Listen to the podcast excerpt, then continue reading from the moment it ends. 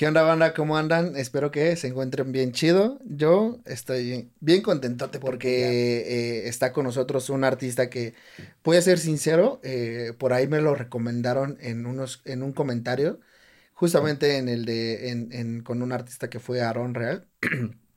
me dijeron, deberías eh, invitar a Mario Salazar. Yo dije, vamos a ver. Dije, Mario Salazar. Dije, claro que sí. Dije, este brother se ve muy chingón para mí es un honor eh, cuando los, los, artistas dicen, va, jalo.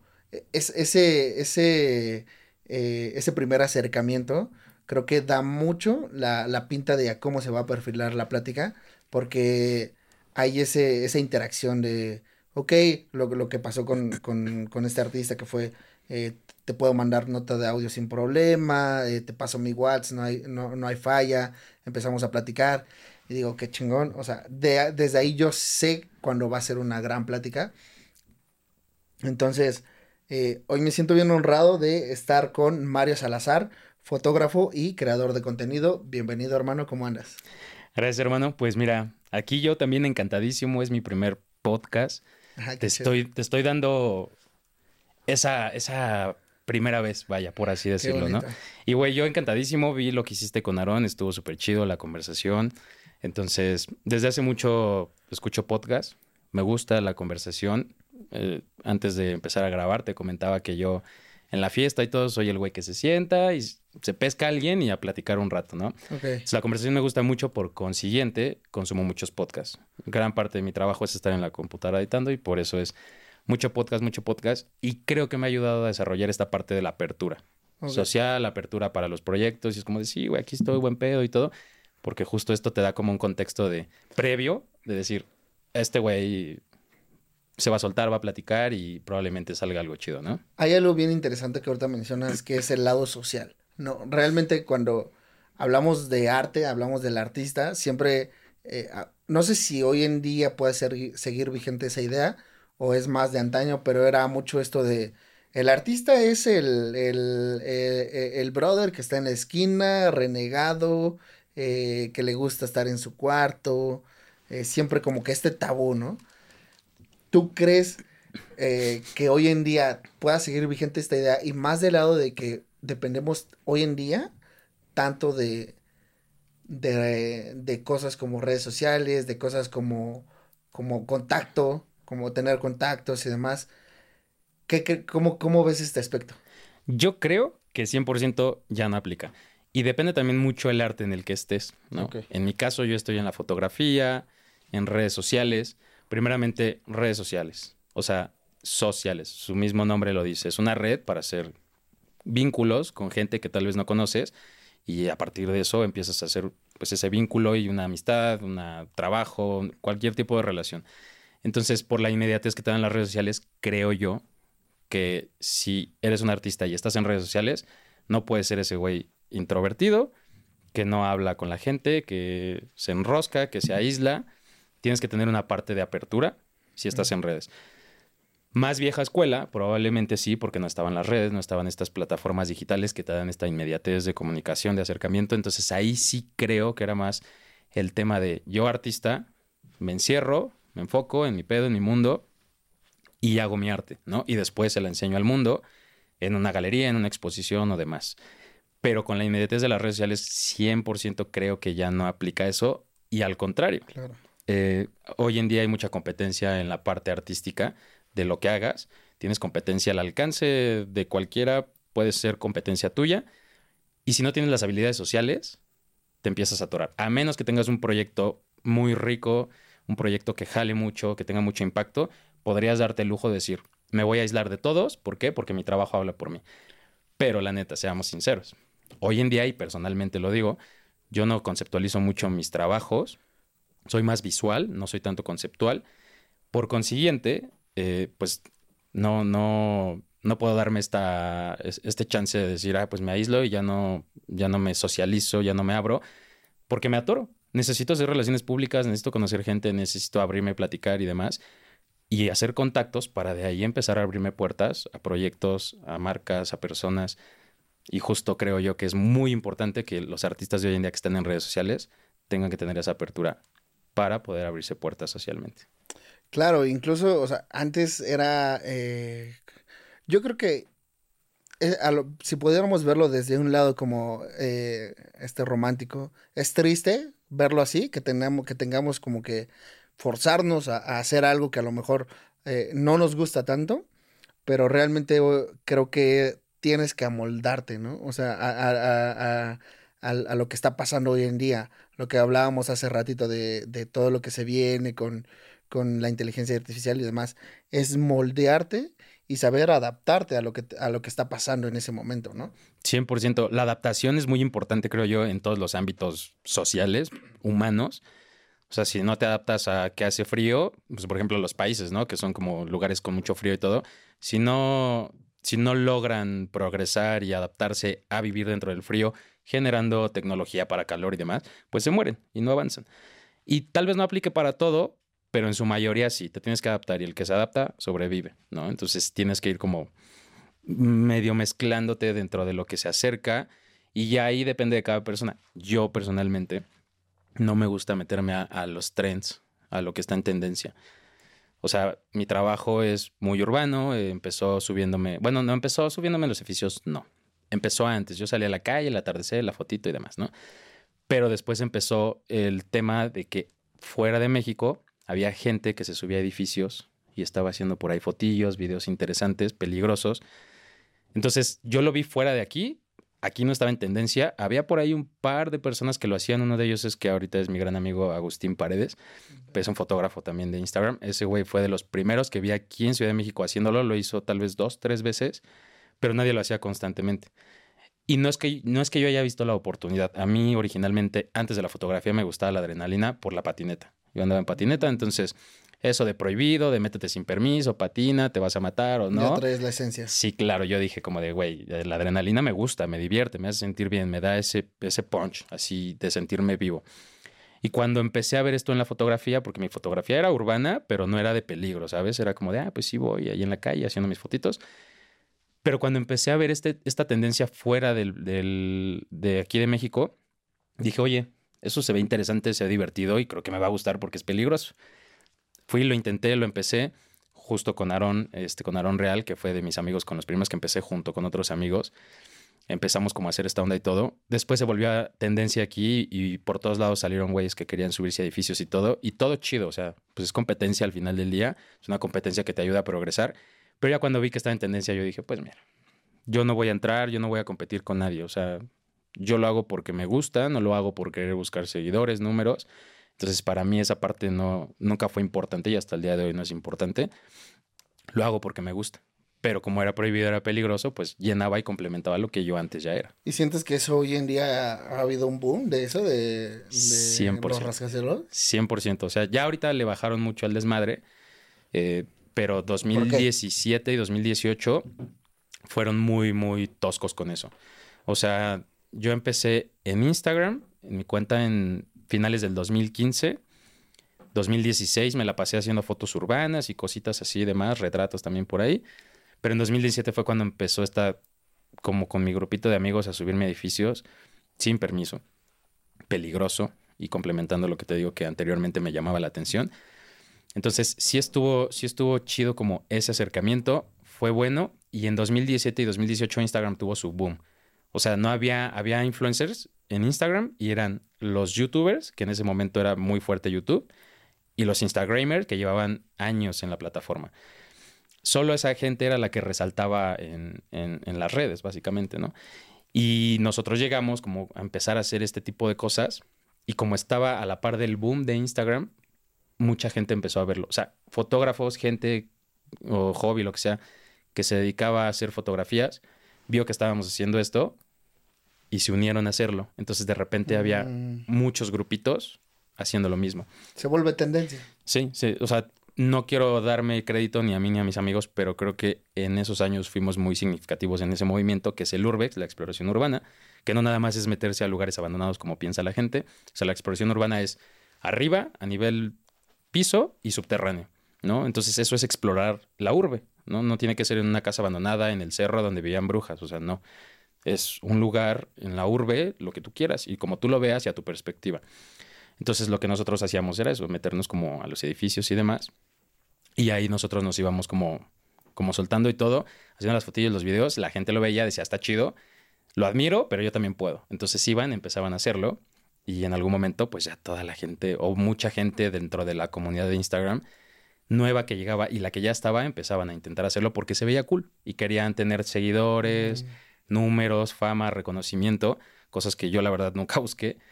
Y ya, entonces cuando empezó a hacerlo todo el mundo, pues yo sí dije como de, ah, pues ya no, o sea, lo sigo haciendo hasta el día de hoy, lo puedo seguir haciendo y todo me sigue divirtiendo, pero ya no es mi foco. Te perdió el interés. Pues sí, porque ya cuando todo el mundo lo hace, ya no, ya para mí es como de, ah, ya no, ya no quiero hacerlo. Y ahí entra un poquito la parte aislada del, del artista, de decir, ah, pues como todos lo hacen, pues ahora yo me aíslo y ya yo no quiero hacerlo. ¿Y no crees que así se aterriza en todo, en todo situación humanística?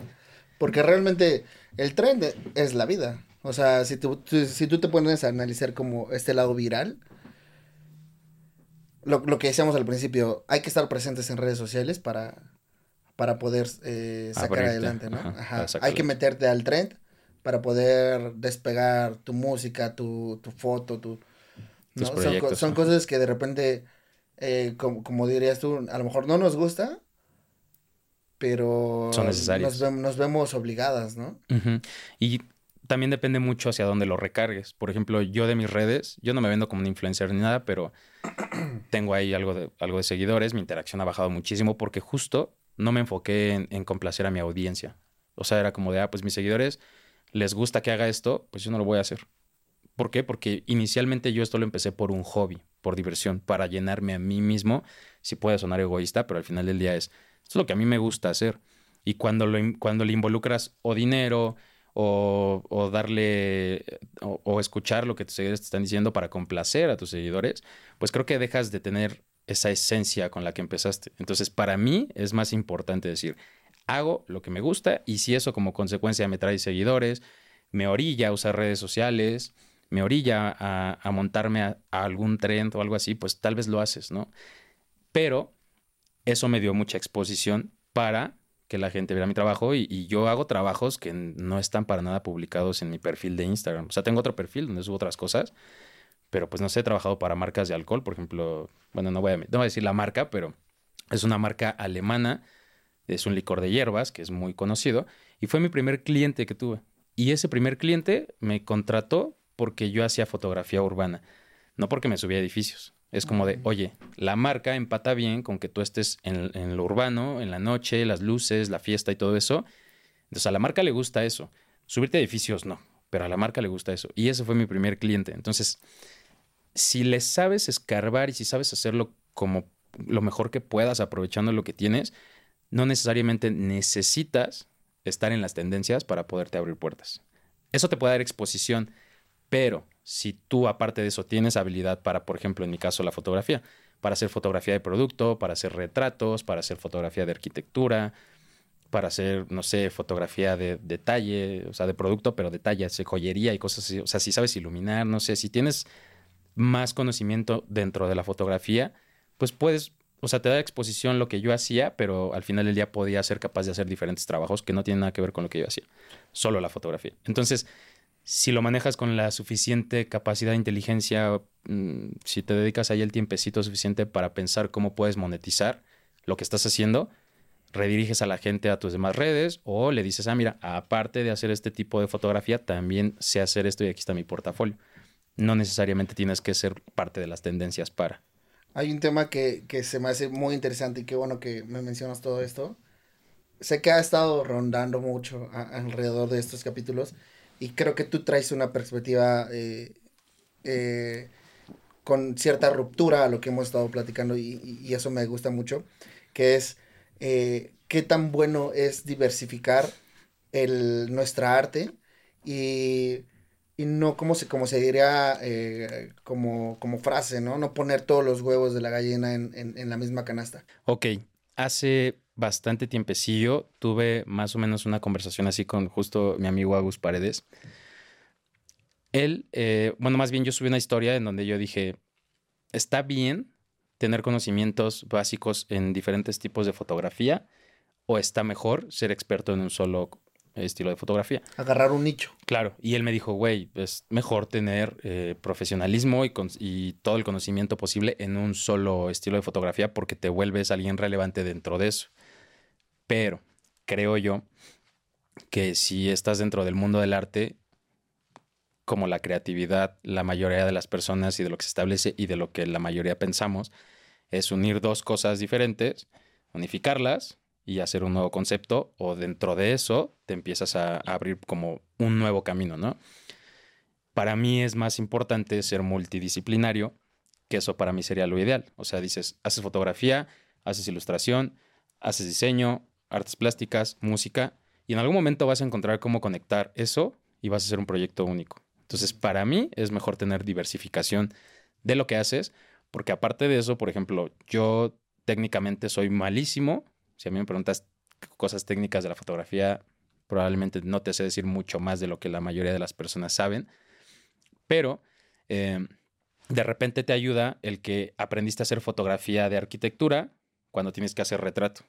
Entonces, sabes cómo mezclar un retrato dentro de la arquitectura, que vengo, antes de esto, vengo de justamente de hacer fotografía en un lugar que, que hablando de diseño y de arquitectura, es un lugar precioso, con retrato algo que es un poco la mezcla de lo que yo hago. Entonces, para mí es importante decir, en retrato sé hacia dónde lo puedo llevar y en arquitectura sé hacia dónde lo puedo llevar.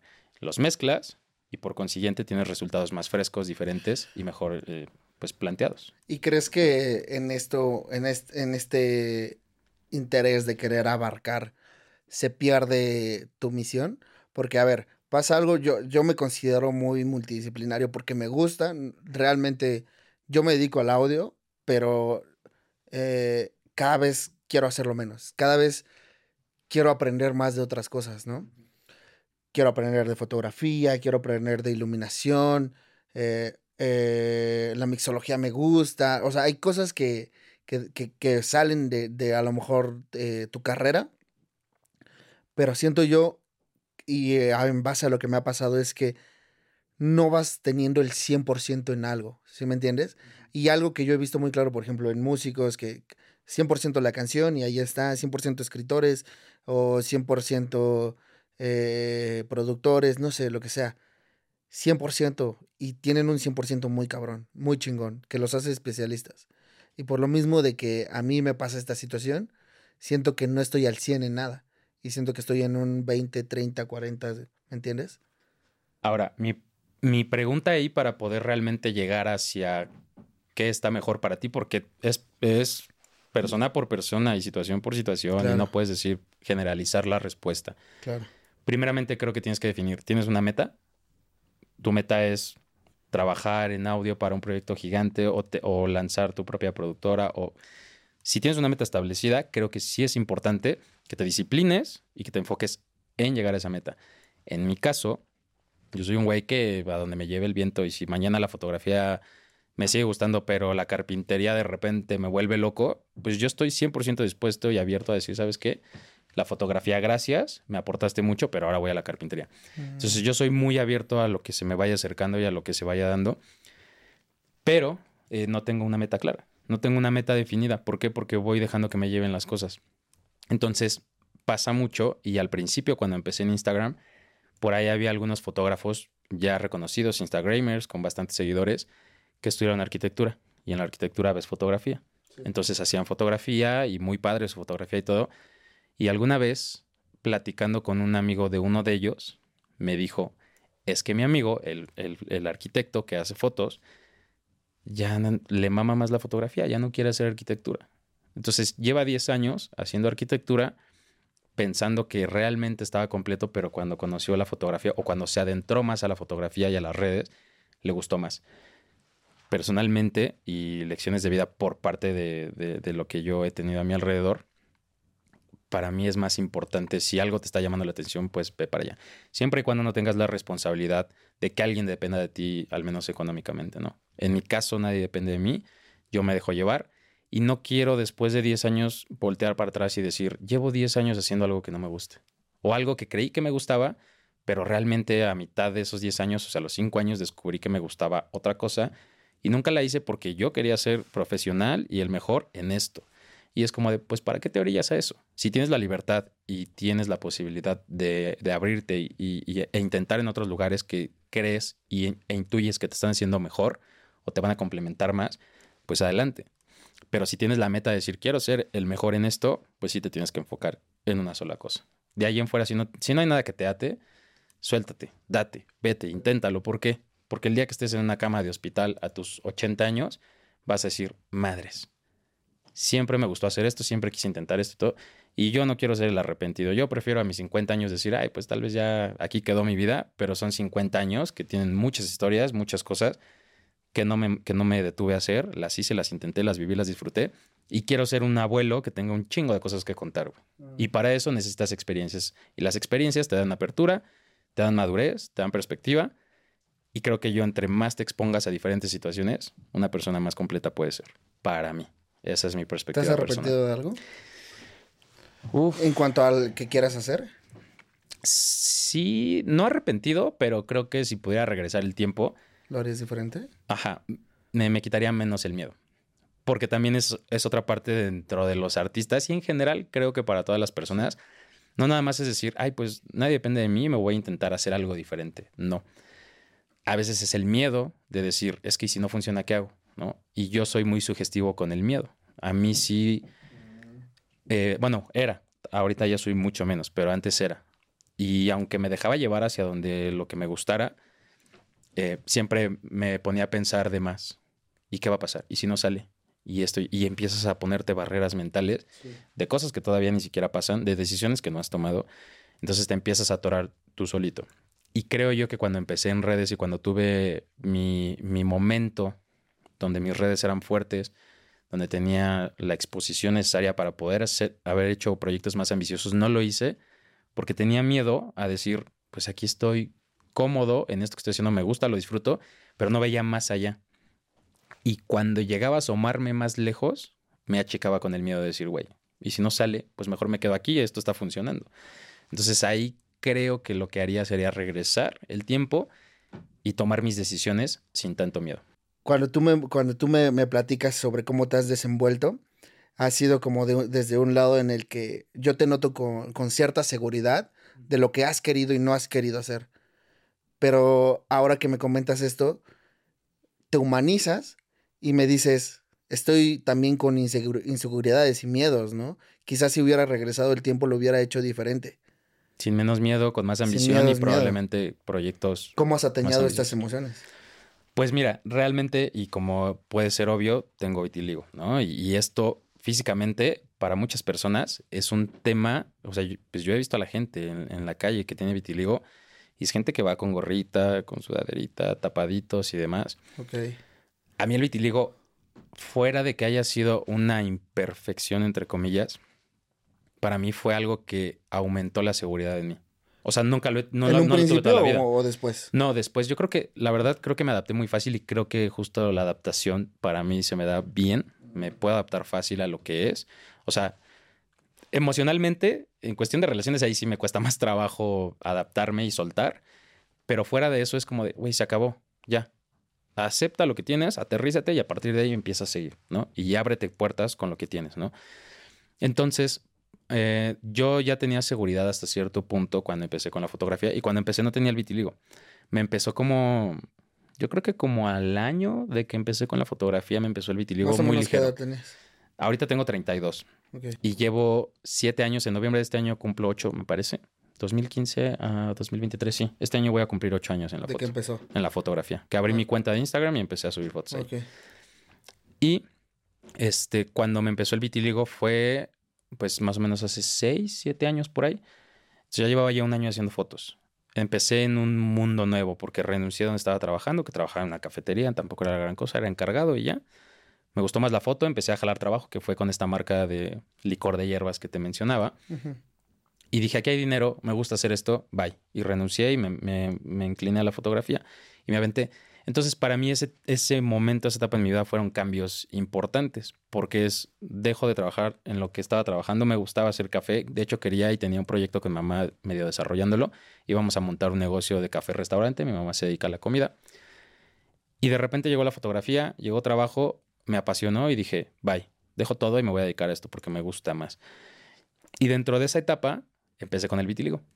Entonces, son varios cambios en mi vida que probablemente a muchas personas le hubiera causado mucho complejo el decir, es que si ya tengo este problema físico, problema entre comillas, otra vez, ¿por qué me voy a salir a, lo laboral que me mantiene económicamente estable para intentar algo que es inseguro? Porque me iba de freelance en la fotografía, así empecé. Entonces, si esto lo vas agrupando, más aparte las vivencias personales que estás teniendo en ese momento, tal vez estás pasando por una situación emocional, familiar, de amistad, lo que sea, pues todo esto se complementa y te acompleja bien cabrón. Y justo en ese momento es donde me entra el vitiligo. Tardé yo creo que mes y medio, dos meses, cuando mucho, en decir, lo tienes, la gente te subes al metro y la gente te voltea a ver, se te quedan viendo así y las tienes que aguantar. O sea, no vas a ir por la vida diciéndole a la gente que me ves o aventándoles caras feas. Y al principio medio lo intentaba hacer, pero después de unos dos meses tal vez dije, güey, lo tengo y ya. Y esto va a avanzar y no tiene cura. Y ya, tengo que aceptarlo. Entonces empiezas, por instinto de supervivencia, a desarrollar otras habilidades. A mí se me empezó a desarrollar la seguridad en mí, en lo que hablo, en lo que digo, en lo que pienso, en lo que siento. Y creo que eso me ayudó a potenciar la seguridad que ya estaba desarrollando antes de, porque no todo el tiempo eres una persona segura, vas pasando por etapas, pero a mí el vitiligo me, potenció esto. Entonces, ya hablando, por ejemplo, de tema de relaciones, si yo teniendo ahorita el vitiligo y suponiendo que no fuera tan fluido al hablar, ni tan seguro, ni nada, y que no supiera qué es lo que quiero de la vida y estuviera muy perdido. Se me acerca una chica y se, se interesa en mí, pues probablemente físicamente no le importa. No le, no le importa cómo me veo ni nada. Entonces, como desarrollas las habilidades detrás de eso, pues empieza a fijar en otras cosas en ti. Y ahí es donde dices, pues está mejor. O sea, si, si, si logras conectar con una persona que tu vitiligo lo pasa a segundo plano, que no le importa cómo te ves, pero le importa cómo piensas, cómo eres, cómo actúas, cómo reaccionas, cómo escuchas, pues está valorando otras cosas en ti. Y por consiguiente te ayuda a conocerte más y decir, ah, creo que soy bueno. Filtros. Claro. Y son filtros que, que la gente te va poniendo. Y también es muy importante desde, claro, personalmente yo, yo me paso mi vitiligo a segundo plano. O sea, a mí el hecho de ser seguro o de aparentar ser seguro me da, me da mucho pie que yo pueda llegar y converso con todo el mundo y todo, y, el vitíligo pasa a segundo plano y la gente no lo percata y no lo, no dice, no lo menciona, no pregunta, y no existe el vitíligo básicamente. Entonces, para cerrar esto es como todo esto, en lugar de, que fuera miedo, se convirtió en seguridad. Pero hablando de, de mi vida personal, de lo que yo soy, en lo que hago de la fotografía, que es peligroso subirme a edificios y todo, para mí tener miedo supervivencia y por consiguiente evitar errores. Porque si vas bien confiado por ahí caminando en la orilla del edificio y todo, pisas, te caes y ya no hay vuelta atrás. Y está chingón, o sea, de hecho eso es algo de lo que he aprendido mucho, que el miedo realmente muchos lo vemos como algo malo, al igual que muchas, muchas emociones, ¿no?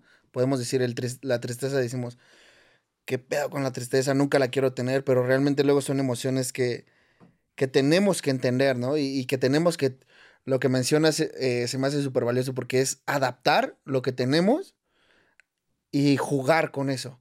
Porque es, eso es, y no solamente aterrizando en, el arte, ¿no?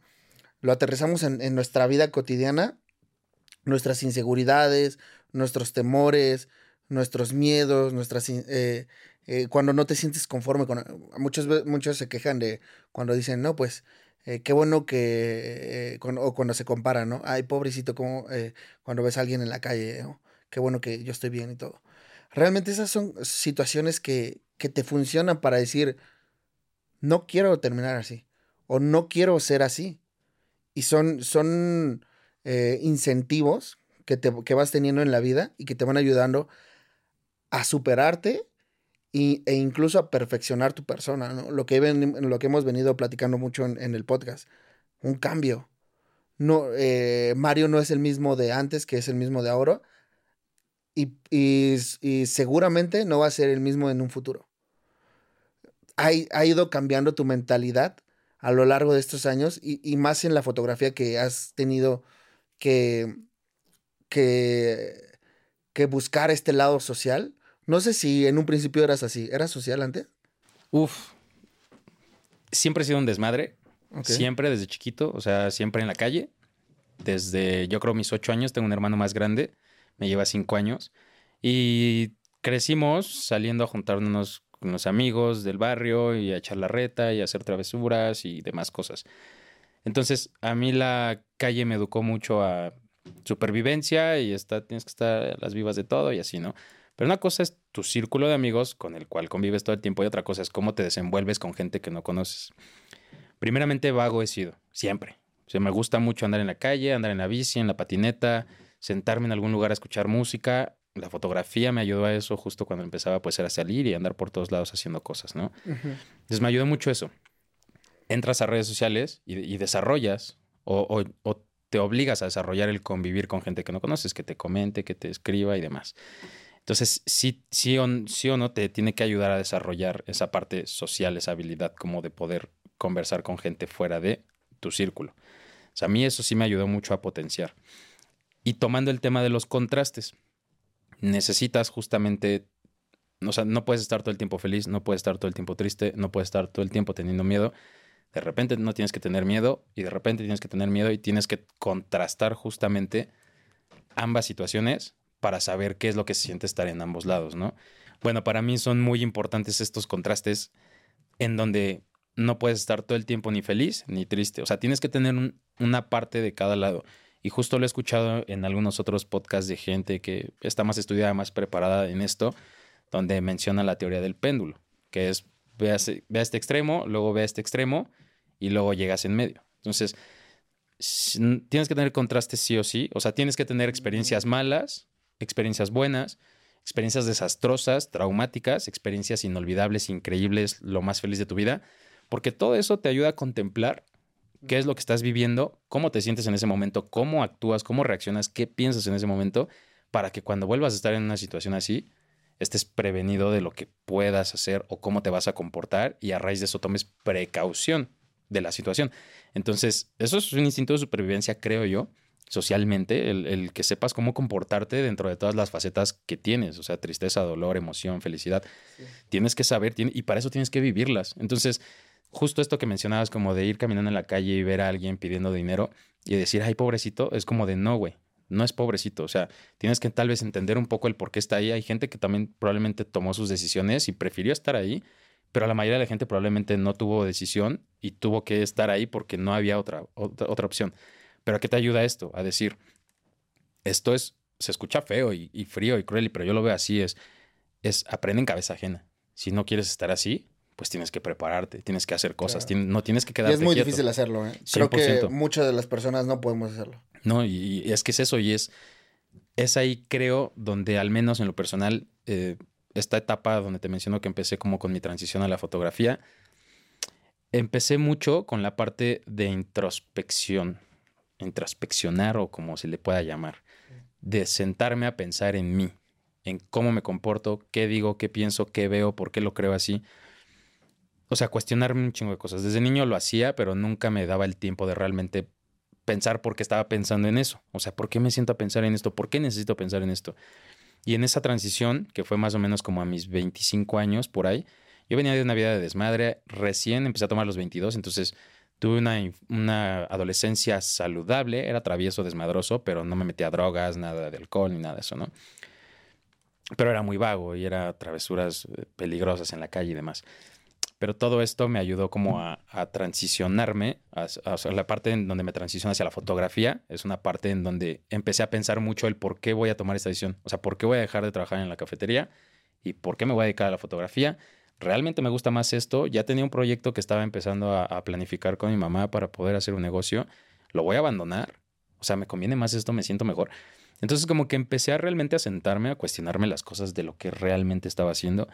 Y a mí, y, y eso sí lo podría dar como un consejo, la gente que está perdida regularmente es gente que no se sienta a pensar de la manera que debería, o no se da el tiempo de pensar como debería de pensar las cosas que tiene y a las cosas hacia donde quiere ir o los lugares hacia donde quiere ir. Muchas veces te empiezas a sugestionar, sí, pero eso te sirve justamente para prevenir si algo sale mal, pues ya sabes o ya al menos meditaste qué es lo que puedes hacer en caso de que salga mal, el plan B, por así decirlo, ¿no? Ah, el plan A es este y el plan B puede ser este. Entonces, hay mucha gente que no se sienta a pensar, que nada más es como de, ah, me ofrecieron un nuevo trabajo, ah, pues yo voy para allá. pero te preguntaste antes de aceptar el trabajo si donde estás estás bien, si donde estás puedes seguir mejorando, si a donde vas a ir te va a ir mejor, te vas a sentir bien. ¿Cuál va a ser tu plan B si no funciona? Y mucha gente nada más se deja llevar porque ahí le van a dar más dinero o porque él va a trabajar menos horas, ¿no? Y cosas así. Entonces creo yo que algo muy importante que mucha gente no contempla es justamente eso. Siéntate a pensar por qué tomas las decisiones que tomas y por qué estás pensando y por cómo te estás sintiendo en ese momento en tu vida para ver si realmente vas a tomar una buena decisión. A veces es necesario dejarte ir, hay decisiones que tienes que tomar al instante ya, sin meditarlo tanto, pero mayormente decisiones importantes en la vida, que es donde se acompleja la gente decir, ¿y qué voy a hacer? Pues, güey, si no funciona, te metes a trabajar de mesero, güey, y le chingas, güey, y mesero al mediodía, y luego en la tarde te buscas otro trabajo, y luego en la noche tal vez tomas cursos y te preparas y eres una mejor persona. Eh, otra cosa que nos atañe mucho a los artistas es, y más a los que van empezando y los que van, yo me enfrenté mucho a eso, a, a te llega cierta marca, te llega una empresa, ¿cuánto me das esto? ¿En cuánto me, me sal? Mándame tu cotización. Y es como de, ah, la verdad, ¿qué haces? Se te caen los calzones. Sí, güey, porque no, no sabes cómo manejar. Algo que han mencionado mucho es, también depende para quién trabaja, ¿no? No es lo mismo lo que le vas a cobrar a Sony a lo que le vas a cobrar a tu compa, ¿no? ¿Cómo, cómo tú manejas ese, este tabulador que te pueda regir? Ok, pues primeramente, mi primera experiencia fue con la bebida, el licor de hierbas. Yo ya hacía fotos, llevaba casi un año haciendo fotos de hobby nada más. Y de repente llega la marca, que es una agencia intermediaria. La marca ni siquiera sabe que existo. Pero llegó la agencia que aquí en México llevaba la marca. Y me escribe una chica por Instagram me dice, oye, tus fotos están súper chingonas y todo. Eh, me gustaría que trabajaras para la campaña del siguiente año, que tus fotos fueran las de la campaña del siguiente año. ¿Cuánto me cobras por 100 fotos? Güey, no había cobrado ni 100 pesos por una sesión de fotos. No había cobrado nada. Todo lo que sea era hobby porque tenía un trabajo y no pensaba en ese momento dedicarme a eso. Entonces cuando me llega la propuesta, pues me choqueo. Ya tenía algunos conocidos, ese fue probablemente mi primer error, decir, si ya tienes conocidos que llevan tiempo en esto, acércate y pregúntales.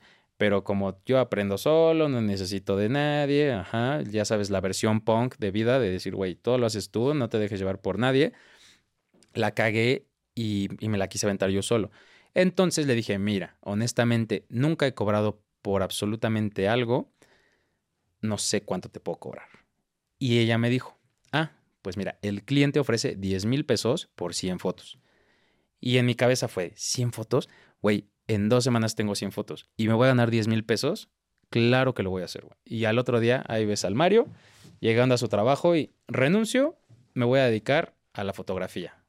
Porque no ganaba Dios 10 mil pesos en ese trabajo, ni de pedo era de medio tiempo para empezar, entonces me dejé llevar así facilísimo por la propuesta, pero no contemplaba todas las restricciones que tenía el alcohol en ese momento y lo difícil que iba a ser hacer las fotografías, aunque me daban referencias de la misma marca, pero de la, de la cuenta de Europa. Me daban las referencias y me decían, mira, más o menos esto queremos, pero aquí en México para tener nuestro propio contenido. Y también fue un pedo de la agencia, la neta la agencia me mandó referencias las cuales no me aceptaba de vuelta, yo les mandaba 20, 30 fotos al mes. El cliente tenía que aprobarlas y si las aprobaba, ya se iban sumando hasta las 100 fotos, hasta que yo juntara las 100 fotos. Les mandaba 20, 30 fotos por mes y me aceptaban 3, 4. Y luego me decían, o sea, si haces la, si haces la, la, cuenta, 10, eh, son 100 fotos en 10 mil pesos. Cada foto te cuesta 100 pesos o te van a pagar 100 pesos por foto. Y me decían, oye, ¿qué te parece si le ponemos una hamburguesa a la, a la bebida para que salga la, bebida y la hamburguesa. Ve a pagar la hamburguesa que cuesta 80 pesos, pone la bebida, manda la foto y me dicen, ah, está padre. ¿Y si le quitamos la lechuga? O sea, compra otra hamburguesa, güey. Y gástate 160 pesos para ver si te aprueban la foto y si te ganas 100 pesos. O sea, perdiste 60 pesos. Y eso fue mi primer error que muchas veces cometen las personas que van comenzando. Si tienes a alguien de confianza que esté dentro de la industria y esté más desarrollado y sepa más, acércate con la confianza. Es preferible que ese güey te diga, eres un pendejo, pero te voy a decir por dónde puedes cobrar, a decir, yo me la aviento. Entonces yo me aventé eso, ¿no? Y a partir de ahí me hice la pregunta, ¿estoy cobrando bien o no? Porque pasaron tres meses, muy mala relación con la agencia, yo, yo, tenía que ir a, las oficinas por los props, por las cosas de la marca. Al principio querían que yo comprara las dos primeras botellas para empezar a hacer el contenido y es como de, güey, ¿de dónde las compro si no me has pagado nada, güey?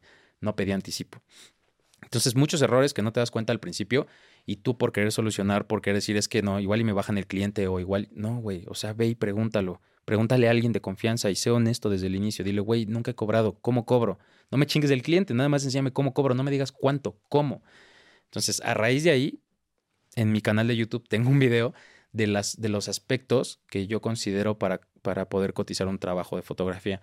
Pero a grandes rasgos, lo que tienes que hacer es decir, a ver, si en este trabajo donde estaba ganaba tanto, lo divides por semana y dices, ah, pues menos si ganaba 8 mil pesos al, mes. Mm. Entonces, 2 mil pesos a la semana. Para yo conseguir 2 mil pesos a la semana, tengo que trabajar tantos días y cobrar tanto cada día para que me den 2 mil pesos a la semana, ¿no? Entonces, creo yo que para, eh, eh, bueno, eso lo puedes contemplar para decir cuánto quiero tener al final. Y tienes que contemplar tus gastos de producción, en mi caso para la fotografía, es como de cuánto me cuesta salir a Chapultepec a hacer fotos. Ah, pues me pago el metro, el metrobús, un Uber, lo que tú quieras, y mi comida y un cafecito para editar después. Ah, pues ahí ya le estoy echando que me gasto 400 pesos. Y aparte saqué mi cámara a pagos, entonces estoy dando mil pesos al mes por mi cámara. Ah, pues ya son mil y, lo que tus viáticos, ¿no? Y luego de eso, lo sumas y dices, ¿cuánto necesito para yo tener una ganancia y poder decir, me voy a echar una chela, voy a comer, voy a salir con mi novia, voy a salir con mis compas, voy a ayudar a mi casa, a pagar la luz, lo que tú quieras. Entonces vas desglosando como todos tus gastos, los vas unificando hasta que dices, ah, pues más o menos mi sesión cuesta entre no sé, entre mil pesos y mil quinientos pesos, ¿no? Y más cuando vas empezando, pues tienes que cobrar barato. ¿Por qué? Porque no tienes la experiencia, no tienes el portafolio, nadie te conoce, no tienes renombre. Entonces vas empezando, tienes que primero, bueno, primeramente lo, ideal es como hacer colaboraciones, intercambios y demás para hacer portafolio. Y después de eso, ya dices, ya tengo portafolio para enseñar, ya puedo empezar a cobrar, ya puedo empezar a pedir más. Pero antes de eso, pues sí, tienes que cobrar barato y tienes que abrirte a las colaboraciones para poder hacer portafolio, tener prestigio, nombre y ya cuando llegue alguien a decirte, oye, ¿cuánto me cobras? Ah, mira, tengo esto y esto y esto y esto, mi trabajo vale y ya puedes ahí aventarte las que tú quieras. Y algo muy importante de lo que tú dices, yo no le voy a cobrar lo mismo a Nike que venga y me diga, oye, hazme unas fotos de mis tenis porque tu estilo urbano va muy bien con la marca, a que venga la zapatería del mercado cerca de tu casa que tiene dos locales y te diga, oye, hazme unas fotitos de mi producto, ¿no? es muy diferente. ¿Por qué? Porque dependiendo del sapo la pedrada, ahí se aplica. Mm. Algo que yo hago mucho personalmente es decir, a ver, ya saco mis costos de cuánto más o menos me sale hacer esa sesión de fotos. Y por ejemplo, si digo, esta sesión a mí producirla me cuesta 3.500 pesos, nada más de pura producción, le aviento lo que yo me quiero ganar y aparte le aviento un poquito más para negociar. Entonces, yo soy como de, saca lo que necesitas, lo que tú quieres ganar y aviéntale un poquito más para negociar. Entonces avientas, no sé, mil, dos mil pesos más y ya vas negociando. Y que el cliente dice, es que está muy alto y todo. Ah, bueno, le puedo recortar el presupuesto, pero también le recortamos el contenido que te entrego. ¿Con eso estás bien? Sí. O si no, ya directamente le dice al cliente, ¿cuánto dinero tienes? También hay proyectos que me llegan, me interesan, a mí me interesan como portafolio y le digo, güey, ¿cuánto dinero tienes? Yo generalmente te cobraría un rango entre esto y esto. ¿Cuánto dinero tienes? Y ya si te da un número en medio de eso, pues ya puedes a partir de ahí desarrollarle el proyecto y hacer la chamba. Entonces sí te tienes que abrir a muchas cosas para muchos clientes diferentes, pero eso te lo va dando el paso del tiempo y acercarte con la gente que está dentro de tu medio para que también te asesoren a decir, ah, puedes guiarte por esto y por esto y por esto para saber qué es lo que vas a gastar, lo que vas a invertir y cuánto quieres ganar y a raíz de ahí pues ya puedes establecer como un presupuesto, por así decirlo. Pero acérquense, acérquense con la gente que ya tiene experiencia, güey, porque al principio no haces no haces, no lo haces, lo quieres hacer tú, te da pena, piensas que te van a criticar o te van a hacer menos porque estás cobrando barato, pero eso va a ser peor más adelante porque vas a cobrar barato y cuando la gente se entere va a decir, ay, no mames, te voy a cobrar barato. Pero en cambio, si te acercas a alguien que ya sabe, pues te puede echar la mano. Y tal vez no todos te van a decir sus números, pero te pueden guiar por dónde puedes empezar a, contemplar lo que vas a cobrar. Perfecto, no lo pudiste haber dicho mejor, hermano. Vamos a pasar a una etapa, digo, a una dinámica que se llama Jaque al Artista. tenemos ocho números. Tú me das un número y cada uno corresponde a una pregunta. Muy concreta, viene tranquilo, viene del ámbito de creativo, arte. Eh, así que, pues vamos a ver qué, qué, qué respondes. Ok, pausa. ¿En respuesta tiene que ser concreta igual? Preferentemente. Sí, pero si la quieres desenvolver, no tengo ningún problema. Ok. A ver, échame un número. Del 1 al 8 me dijiste, ¿verdad? Del 1 al 8. 4. 4. Si pudieras hacer una obra más, ¿de qué la harías? Si pudieras, digamos, tu última foto. Ok. ¿Cuál sería? ¿De qué la harías? ¿De qué la harías? Específicamente, ¿de qué la haría? ¿De qué la harías? Uf, difícil. Yo creo que no te puedo decir ahorita los conceptos tal cual, pero buscaría mezclar conceptos que han sido relevantes en mi vida. Como te digo al inicio, yo mis proyectos personales de fotografía no los baso en temas conceptuales, pero si va a ser la última foto como la última comida en la cárcel, pues buscas algo que realmente te dé un, pues, pues te deje morir a gusto, feliz, contento con lo que hiciste. Entonces buscaría al menos unos conceptos en mi vida, no sé, algún tema familiar, algún tema personal, algún tema artístico. Buscaría cómo unificarlos y a raíz de eso desarrollaría mi proyecto para hacer mi última foto. Ok. Y probablemente tendría que ser un tema familiar, un tema personal y un tema de las alturas. O la patineta también. ya me imagino. Te subes a las alturas en una patineta, te llevas a tu familia. y me dejo caer a la chingada, A ver, échame otro número. Eh, ok. Seis. Seis. ¿Qué, ¿Qué obra tuya podrías encapsular en el tiempo? Que lleguemos al año 10.000 y siga perseverándose esa, esa obra. Hay una fotografía que hice de un reflejo de unas luces LED, o sea, un letrero LED de esos que te encuentras en la calle con muchos puntitos LED, y acercamos un lente de una cámara y yo con mi cámara tomé la foto, y en el lente de la otra cámara se reflejan todos los puntos LED. Visualmente es una foto bastante padre. Y aunque no tenga mucho concepto detrás de, es una foto que me replicaron, o sea, me la mencionaron en muchos lados, me llegaron como 5000 seguidores de eso, de los pocos que tengo me llegaron seguidores de todos lados, me, conocí gente de todos lados, me la replicaron y hubo yo creo que un periodo de un mes en donde yo veía esa foto que la hacían en Inglaterra, en China, en Nueva York, replicaban esa foto porque yo publiqué esa foto, puse un hashtag y una página grande que reposteaba fotógrafos urbanos, reposteó mi foto y como esa página tenía mucha exposición a nivel mundial, mucha gente en todos lados del mundo la vio y la replicó. Tal cual, así la copiaron, la copiaron gente, de aquí también la copió. Entonces la vi por muchos lados y en lugar de sentir envidia o coraje o cosas así, dije, qué chingón que algo tan fácil, sencillo, pero que dependió de, observar, trascendió a tanto. Entonces, oh, creo que esa fotografía para mí es muy importante porque de algo muy minúsculo se hizo algo muy grande y pues a raíz de, a raíz de ahí mucha gente pues conoció mi trabajo y eso me late mucho. Ya, buenísimo. Échame otro número. Eh, uno. Uno. ¿Cuál es esa, cuál es esa pieza de arte que hizo que te, que te enamoraras del, del arte, vaya la redundancia? Ok. O que te acercara a la fotografía o no sé. Ok, acercarme a la fotografía, creo que desde la patineta yo ya tenía como el acercamiento de salgo con mis amigos a patinar, vamos a grabarnos unas fotos y todo. Pero era un, era un gusto inconsciente. O sea, lo hacía porque era un complemento de patinar, que patinar era el foco realmente. Ok. Pero un momento que realmente me marcó en la fotografía y principalmente en lo urbano, de subirme a los edificios, fue la primera vez que me acerqué a la orilla de un edificio. La primera vez. A mí me daba pavor las alturas, pero pavor. O sea, me arrastré, me senté como dos metros antes de la orilla y me fui arrastrando así, pum, pum, pum, con los piecitos, hasta que llegué a la orilla y puse los pies colgando. Ese día, ese momento, esa foto también está por ahí en mi perfil y para mí esa fotografía me dijo, ya lo había visto yo esto como referencia en otros lados, pero nunca lo había hecho. Y cuando lo hice, dije, oye, sí está divertido, muy peligroso, pero muy divertido. Y creo que a partir de ahí dije, esto es lo que quiero hacer de momento. Y después de eso, me tenías cada ocho días con mis amigos, metiéndonos a algún edificio, subiéndonos a la orilla, caminando, haciendo la foto y todo. Entonces creo que ese momento, para mí, en lugar de una foto, es un momento que me marcó y me dijo, esto es lo que realmente te gusta hacer dentro de la fotografía. Está chingón. sí.